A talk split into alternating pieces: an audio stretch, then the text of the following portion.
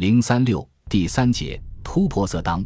五月十四日晚，第三联合战斗机集团整理的战斗报告写道，在这一天内，德国共出动战斗机八百一十四架次，在色当地区共击落盟军的战斗机和轰炸机八十九架。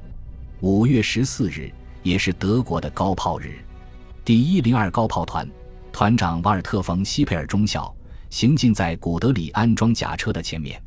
前一天，这支部队利用八十八毫米高炮平射，摧毁了敌人的碉堡和机枪阵地。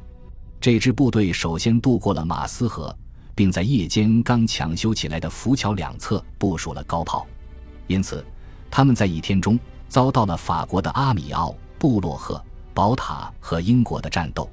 布莱汉姆式轰炸机不惜代价的狂轰滥炸，高炮也毫不示弱，不断将敌机击落。据该团的战斗日记记载，从早到晚共击落英法飞机一百一十二架，其中有一大半是低空攻击时被击落的。在弗鲁旺以及色当工兵桥两侧的第十八高炮团第一营、第三十六高炮团第一营，在顿舍里周围的第三十八高炮团第二营，配备在马斯河各渡口上的第七十一、八十三、九十一和九十二轻型高炮营也都做出了贡献。进攻色当那天，即五月十四日傍晚，盟国空军企图阻止德军突破的尝试失败了。法国轰炸机队被消灭在地面上，出动的英国轰炸机队也损失了百分之六十。在英国皇家空军史上有这样的记载：皇家空军再也没有比在这种自杀性的战斗中遭受巨大损失更为痛苦的了。五月十五日清晨。刚就任的英国首相丘吉尔被法国首相雷诺打来的电话吵醒了，话筒中传来了雷诺发抖的声音：“完了，包当被突破了。”丘吉尔有点不相信：“真的吗？怎么会这样快？”一个星期以后，古德里安的坦克已出现在英法海峡。一九四零年五月二十二日清晨。第八航空军参谋长汉斯·塞德曼中校乘坐菲塞利尔赫式联络机飞往康布雷，那里驻有两个最先攻入法国的用于支援地面作战的大队，一个是奥特维斯上尉的第二飞行训练团第二强击机大队，它是德国空军中依然装备老式亨舍尔 HS 幺二三式飞机的唯一部队；另一个是维尔纳乌尔丘上尉的第二十一战斗航空团第一大队。这个战斗机大队是强击机的卫兵，因为这种笨拙的双翼机像磁石般的吸引着敌人的战斗机。塞德曼、魏斯和乌尔丘站在机场上讨论着下一次的行动，形势却乎有些不妙。德方坦克早已突破，但步兵却跟不上去。在他们西北三十五公里处的阿拉斯，有英军防守着，北部的英法部队正在伺机向南突破。侦察机在亚眠发现了大批敌坦克部队，可能在向突破防线的德国装甲师的后方进攻，情况十分危急。大胆的镰刀作战计划的成败处于千钧一发、危在旦夕，必须用俯冲轰炸机去对付亚眠的敌坦克。塞德曼对强击机大队长说：“魏斯，看来得请你去收拾敌人的这些坦克了。”正在这时，空中传来了一阵轰鸣。三个人抬头一看，原来是陆军的 T 四六式侦察机。只见他右翼下垂，尾翼被打穿好几个洞，是要着陆吗？不，侦察员探出身体，投下了装有报告的发言筒。